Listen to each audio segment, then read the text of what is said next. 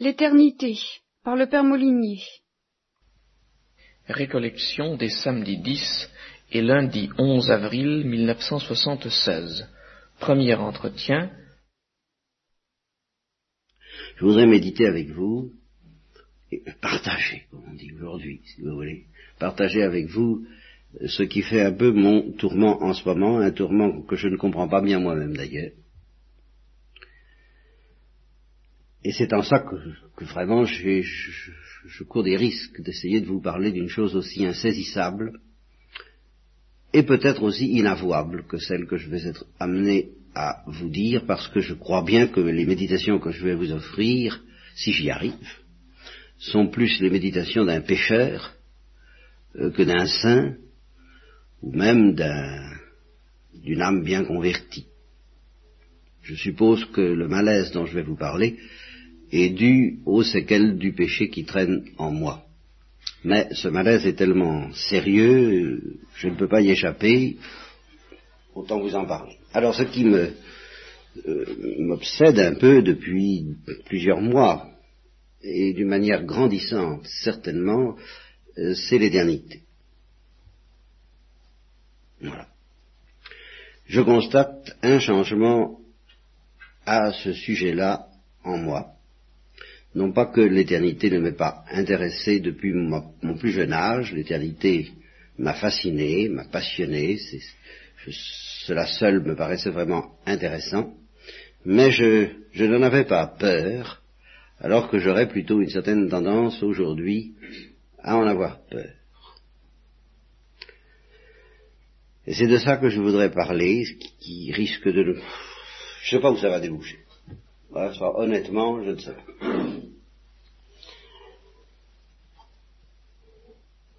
Je me rends compte que j'avais une manière euh, d'échapper à cette peur euh, qui n'était pas bonne, qui risque d'être un peu la nôtre à tous quand même, euh, là, sans chercher à vous convertir, vous me pardonnerez de vous soupçonner de ne pas être beaucoup plus brillant que moi sur ce point, nous avons tous une manière d'échapper à la peur de l'éternité qui n'est peut-être pas euh, euh, qu'on peut faire de mieux.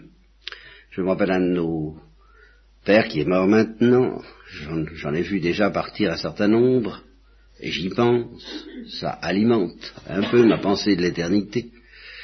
Et justement, il nous disait, au cours d'une retraite prêchée à Alger, ça se passait donc en 1952, que l'idée de l'éternité l'avait habité toute sa vie, et que c'était vraiment une perception qui l'avait empêché de, se livrer vraiment à, aucune passion humaine euh, sérieuse, parce que l'éternité était là dans son esprit, dans son cœur, dans son âme, et qu'il ne pouvait pas oublier, euh, je ne dis pas un seul instant, mais apparemment pas, longtemps en tout cas, cette perspective de l'éternité. Et il nous avait cité une parole, euh, plutôt quelques vers de celui qu'il avait appelé le poète. J'ai jamais su qui c'était. Comme a dit le poète, euh, la vie est bête, un peu de fête, un peu d'amour, et puis bonjour, la vie est brève, un peu de rêve, un peu d'espoir, et puis, bonsoir. Euh, je m'en souviens encore, vous voyez. Et je m'étais dit, je me rappelle bien m'être dit, ben oui, ça me, ça m'habite cette pensée-là, mais pas autant que lui. Et j'oublie. J'oublie souvent. Vraiment très souvent l'éternité, je me le disais.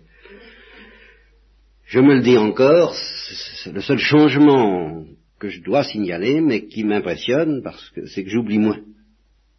Et que je ne crois pas, j'espère que ce n'est pas dû seulement à l'âge. Car, c'est une des premières réflexions que je voudrais vous offrir, euh, on parlera à bâton rompu, euh, il faut bien distinguer, tout au moins dans, ce dont je voudrais vous parler, cette peur de l'éternité, cette hantise avec la peur de la mort, par exemple, ou du jugement de Dieu, ou du ciel, ou de l'enfer. C'est pas, euh, c'est pas exactement ça. La peur de la mort, je peux la connaître comme tout le monde, mais je vois bien comment on fait, j'entrevois comment on fait pour surmonter avec ou sans la foi, avec ou sans l'amour de Dieu, c'est autre chose, enfin, comment on fait pour affronter la mort? Bon, bah, en gros, ça se réduit à ça, se dire que c'est un mauvais moment à passer, et puis, puis voilà. Hein. Donc, c'est pas... Euh, je reconnais que dans la mort, actuellement, euh, ce qui m'impressionne, c'est pas la mort, c'est ce qu'il y a après, c'est l'au-delà. Et dans l'au-delà, c'est pas tellement les représentations euh, imaginatives d'un Dieu éventuellement sévère ou éventuellement miséricordieux, parce qu'alors là, ça peut s'arranger. Vous comprenez que si vous avez peur de la sévérité et de la justice de Dieu, alors à ce moment-là, bah, on vous prêche la miséricorde, vous vous prêchez à vous-même la miséricorde, vous méditez sur la miséricorde, vous dites on n'a jamais trop de confiance dans le bon Dieu tout-puissant et miséricordieux, et ça va mieux. Mais justement, il ne s'agit pas exactement de ça. Il s'agit euh, de l'éternité comme éternité, comme éternelle. C'est,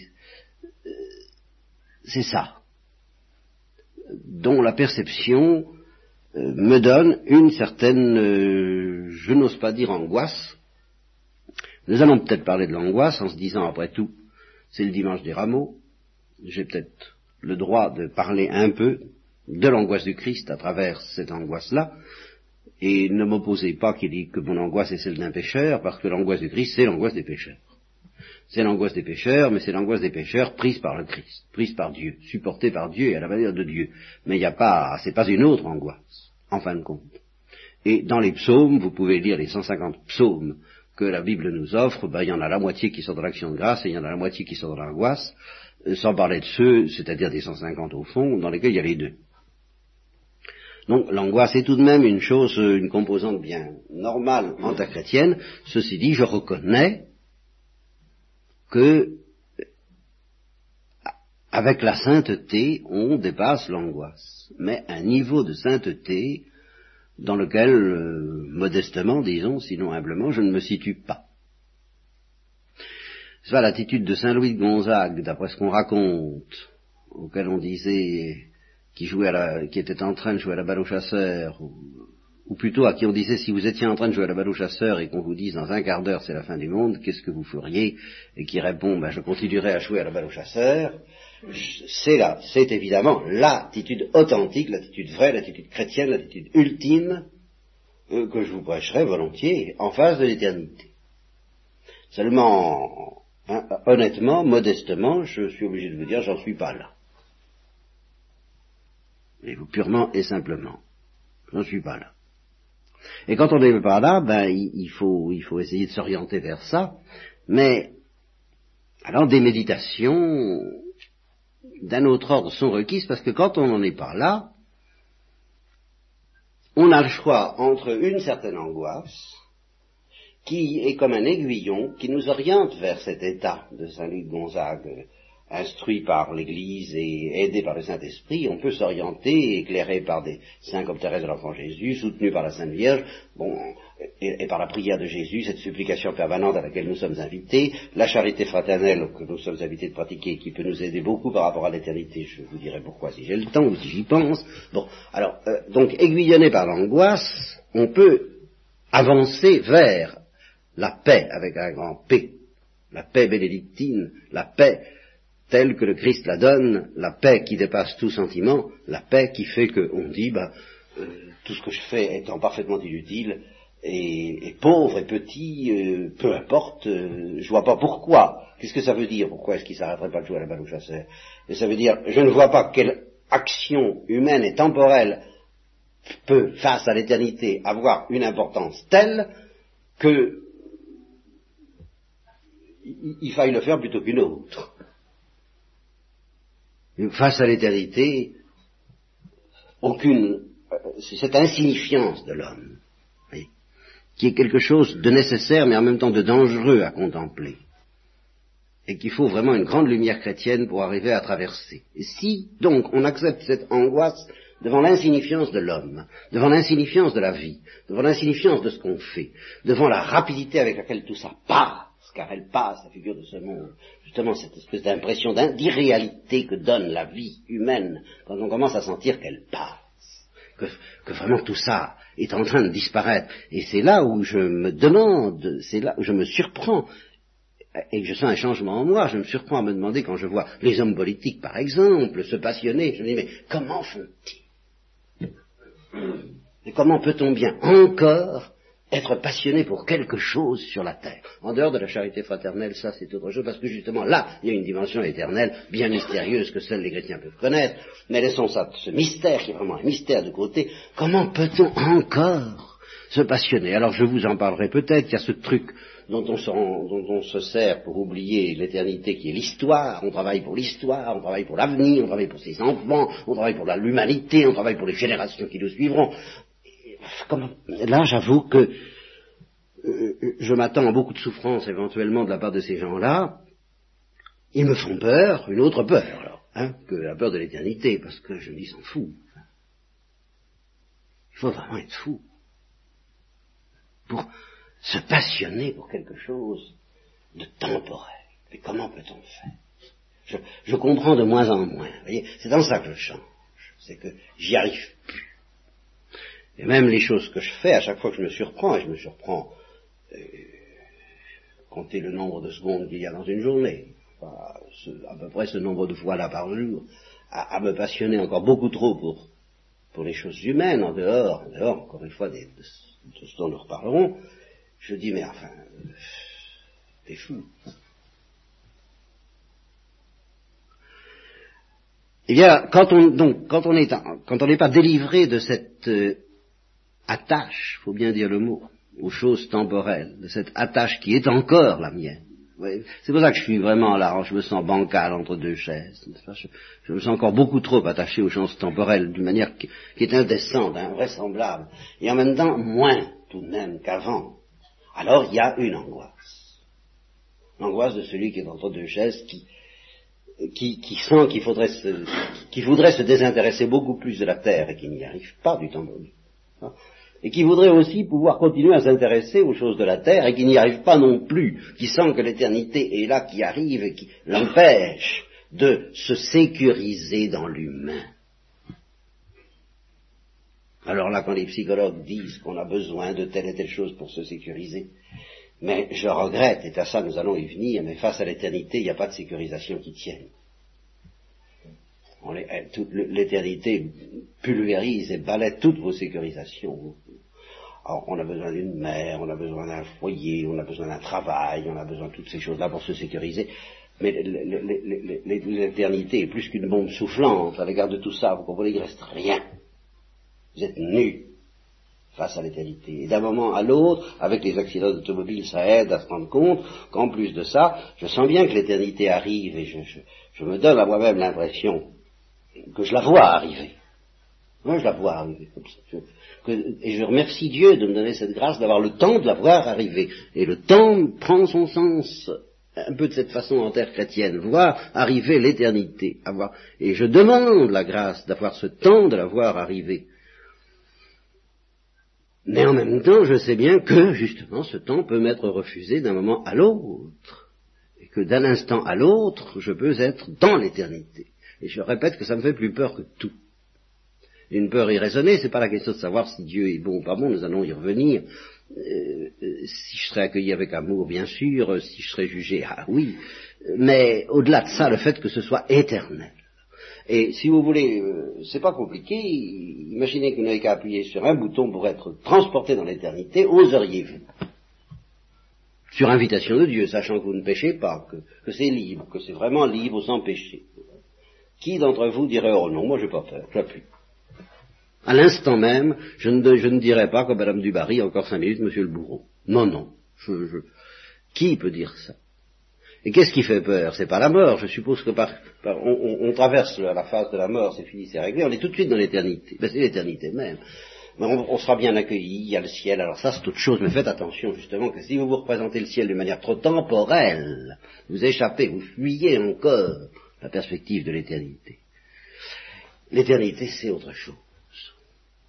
C'est tout de même pas la même chose que la vie que nous menons ici, même heureuse. Et alors, je me rappelle encore un de nos pères, un autre qui est mort également. s'appelait le père Drapier, le premier s'appelait le père Gagné, je peux bien donner les noms. Bien ce père me parlait des prédicateurs du XIXe siècle, il évoquait je ne sais quel prédicateur tout à fait traditionnel, euh, disant oh là là, dans ces sermons, qu'est-ce que vous voulez, alors là, il parlait de l'enfer d'une façon vous, vous, rendez compte Il disait, voilà, il y a une immense horloge, n'est-ce pas, qui, qui, dont le balancier se balance. Voulez-vous que fasse un balancier Se balancier inexorablement de droite à gauche, de droite à, et de gauche à droite, en répétant toujours, jamais, toujours, jamais. Alors c'est évidemment ridicule, mais je vous demande de réfléchir un instant, pourquoi est-ce ridicule? Mais c'est ridicule parce que le prédicateur faisait des efforts pour terroriser un auditoire, alors que la réalité est bien pire. C'est ridicule parce que c'est tout à fait en dessous de ce que provoquera la réalité même de l'éternité quand on y sera. Euh, imaginez l'effet psychologique produit sur un prévenu, sur un accusé par des sentences du genre de dix ans de réclusion perpétuelle, vingt ans de réclusion perpétuelle, de, réclusion forcée, euh, réclusion forcée à perpétuité. À perpétuité, qu'est-ce que ça fait? Ça veut dire tout au plus 60 ans. Hein. Perpétuité eh bien, les chiffres ont quand même un certain pouvoir. Le purgatoire, quand on évoque, bon, si on évoque ce que Carlo Caretto appelle des aires géologiques, je connais quelqu'un, il n'y a pas longtemps de ça, qui justement euh, pratiquait un petit peu ce que nous pratiquons tous à l'égard de ces choses. Et là, il ne s'agissait pas de l'éternité, il s'agissait du purgatoire. Eh bien, il pratiquait l'oubli, l'oubli dont je vais vous parler, l'oubli qui a été ma, ma, ma, respiration pendant toute mon enfance et pendant toute mon adolescence et encore maintenant, qui est encore ma respiration, et l'oubli qui, consiste à dire, oh bah, on a le temps. On a le temps. Voilà, ça se réduit à ça, toute notre petite affaire. Vous savez. Et justement, alors on essaie de se sécuriser avec ça. On se dit, bon, enfin on a quand même encore le temps, quoi. Euh, on n'est pas encore aux portes de la mort. Enfin, il y a encore il y a encore du bon temps à passer. On peut quand même, on a encore le temps. On a encore du temps devant nous. À quoi justement Gilbert Cesbron, je crois, répondrait, ou plutôt que curé il est plus tard que vous ne pensez, des choses comme ça. Quoi. Enfin, on n'a peut-être pas le temps.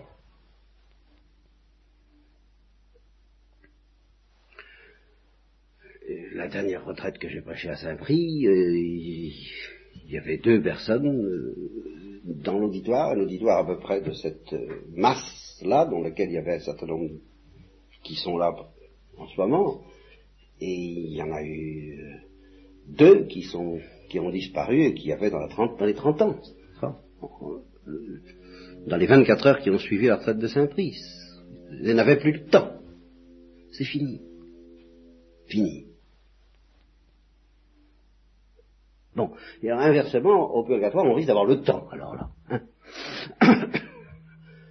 le temps apparaîtra sous une toute autre forme à ce moment-là. Vous voyez, le, se dit j'ai le temps, j'ai du bon temps devant moi, mais au, inversement, la durée peut représenter un châtiment, n'est-ce pas? Dix ans de réclusion criminelle, c'est pire que cinq ans, et c'est moins grave que, que 20 ans ou 30 ans. Bon, et alors, euh, je ne sais pas comment on compte au purgatoire, mais donc l'un, l'un d'entre vous, l'un de ceux qui suivent euh, les, les, les retraites et ces choses, bon,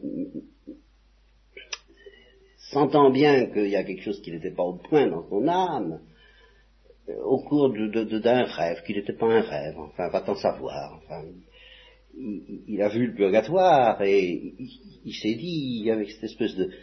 C'est ça que je voudrais dénoncer, parce que nous avons tous des petits trucs comme ça, il s'est dit, bon, bah quoi, euh, c'est un mauvais moment à passer. Vous voyez, c'est toujours le truc pour la mort, c'est un mauvais moment à passer. On va dire gommer, là, gommer cette réalité. Bon, c'est un mauvais moment à passer. Alors mettons, puisque j'ai lu Carlo Caretto, bon, une ère géologique, eh ben oui, ben, une ère géologique. bon, ben, une ère géologique.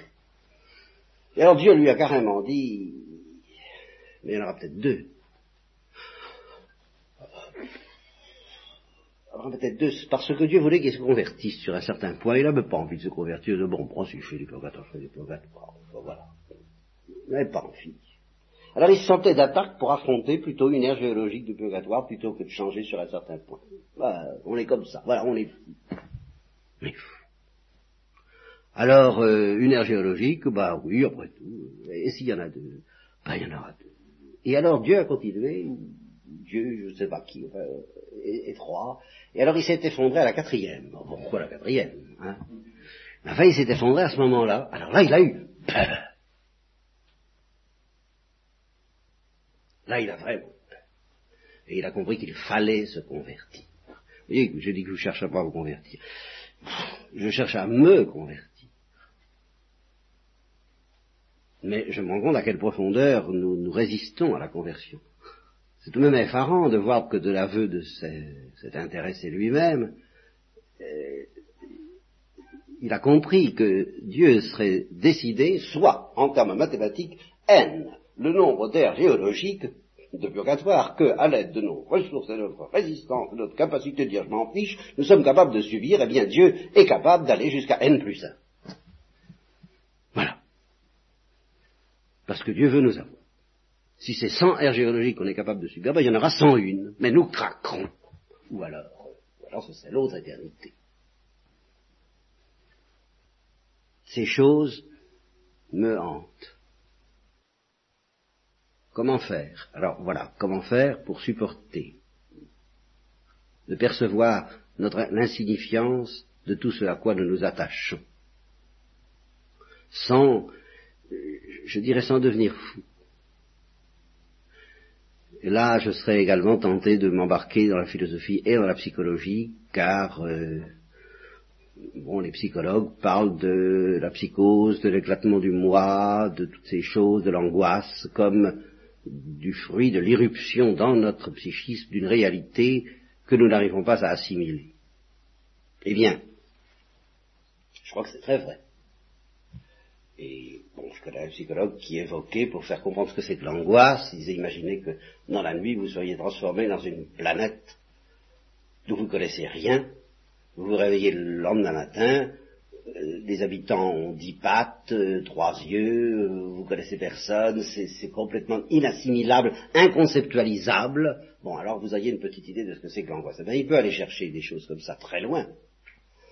Comparé à l'éternité, tout ça est très assimilable l'éternité est bien plus inassimilable que tout ça. De sorte que, incontestablement, euh, l'irruption de l'éternité dans notre psychisme constitue un danger formidable. Je le sens. Je sens que mon psychisme n'est pas encore accordé à l'éternité. Voilà ce que je sens. Alors, pour vous consoler, car je n'ai pas du tout l'intention, encore une fois, de vous perturber plus que je ne le suis moi-même, et, même je voudrais que vous soyez d'une certaine façon moins. Il n'y a pas que la sainteté qui nous accorde avec l'éternité, heureusement. Il y a quand même un accord de fond que nous avons déjà. Simplement, nous trichons avec cet accord. C'est dans ça que nous sommes des pécheurs. Mais euh, nous n'avons pas à le chercher et à le fabriquer, il est déjà là. Et alors là, je vais vous expliquer quelque chose dont je vous ai souvent parlé, mais nous allons le voir sous un autre angle qui est celui de l'éternité. Je ne sais pas si je vais arriver à me faire comprendre, mais je vais essayer.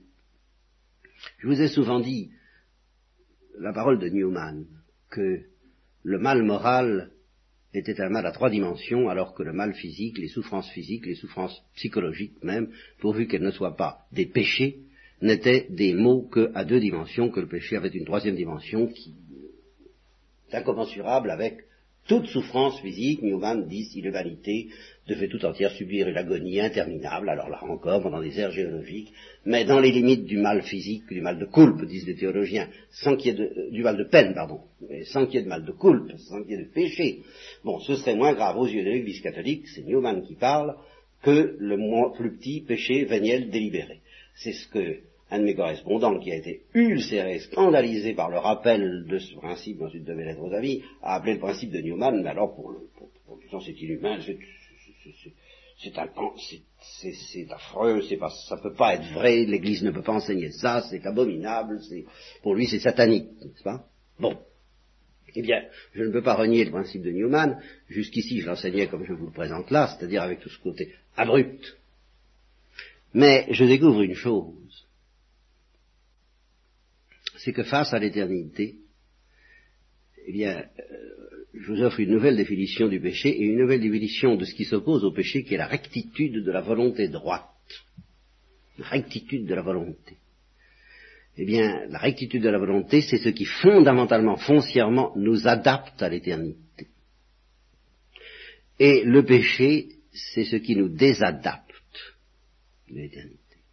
Et voilà pourquoi le péché, même véniel, est en effet, si nous comprenions ce que nous faisons, la source d'une angoisse indicible, comme disait le psychologue, plus, un, un pécheur en train de pécher affronter à l'éternité, alors en effet c'est la psychose, c'est la folie, c'est tout ce que vous voudrez, c'est intolérable.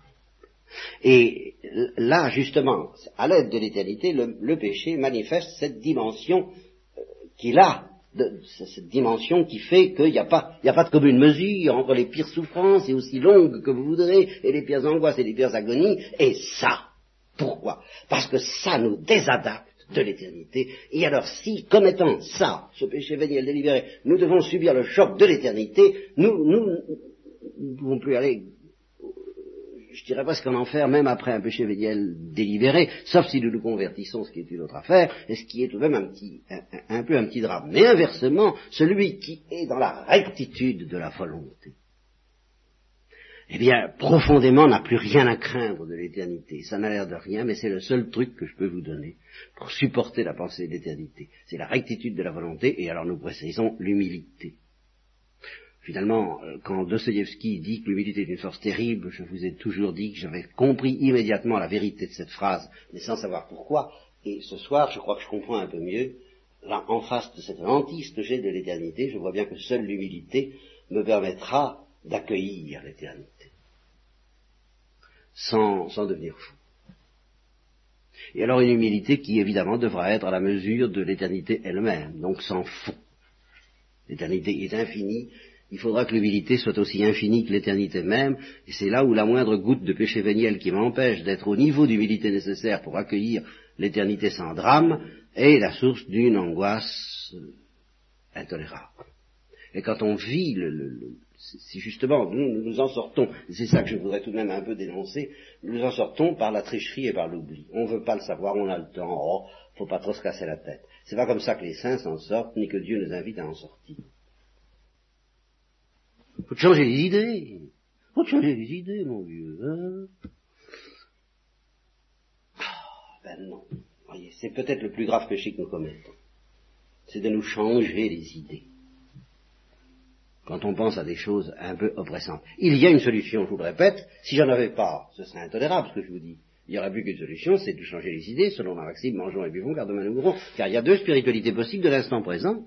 Il y a une spiritualité de l'instant présent qui consiste à vivre comme Saint Louis Gonzague nous en reparlerons, puis il y a la spiritualité de l'instant présent qui consiste euh, euh, amusez-vous, fichez-vous de tout, la vie est si courte après tout, il y a une petite chanson comme ça. Hein, voilà, c'est une spiritualité de l'instant présent, ça.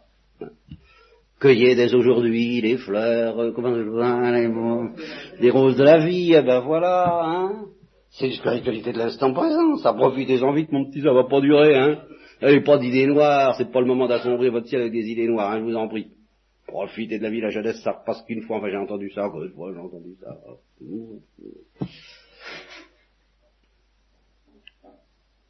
Ah oui. Alors cette spiritualité de l'instant présent, c'est peut-être, encore une fois, notre plus grave péché dans la mesure où nous en restons complices si peu que ce soit. Il vaut mieux, il vaut mieux être malade. J'ai lu un livre il y a des années de ça, sur, qui s'appelle L'île je ne sais plus, sur les, sur les grands, grands malades. Il y en avait un, euh, il se levait, à l'heure du lever, et puis il commençait tout de suite à tourner autour de la chambre selon un rite absolu. Et sa journée était enclose, il ne changeait jamais d'occupation. Il, tournait autour de la chambre, il avait des, c'était le ritualisme absolu. Tout était ritualisé d'un bout à l'autre, depuis 5, 7 heures du matin jusqu'à 9 heures du soir. Il n'y avait pas d'événement, jamais. Bon, eh bien, aujourd'hui je comprends. Il fuyait la pensée de l'éternité. Il était tellement traqué par la pensée d'éternité que, euh, alors, les, les, névrosés obsessionnels, c'est moins, c'est moins spectaculaire souvent, ils, sont, ils se rigidifient, ils, se sécurisent à l'aide de, de, trucs rigides comme ça. Hein. Ils, se fabriquent un petit univers euh, artificiel dans lequel ils fuient leur peur de l'infini.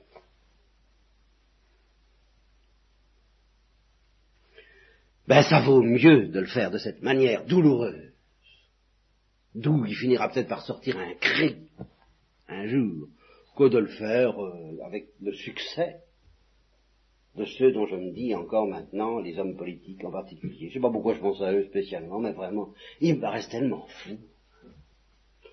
Dans tous les, dans tous les, dans tous les partis, d'ailleurs, de se passionner pour un peu de fumée.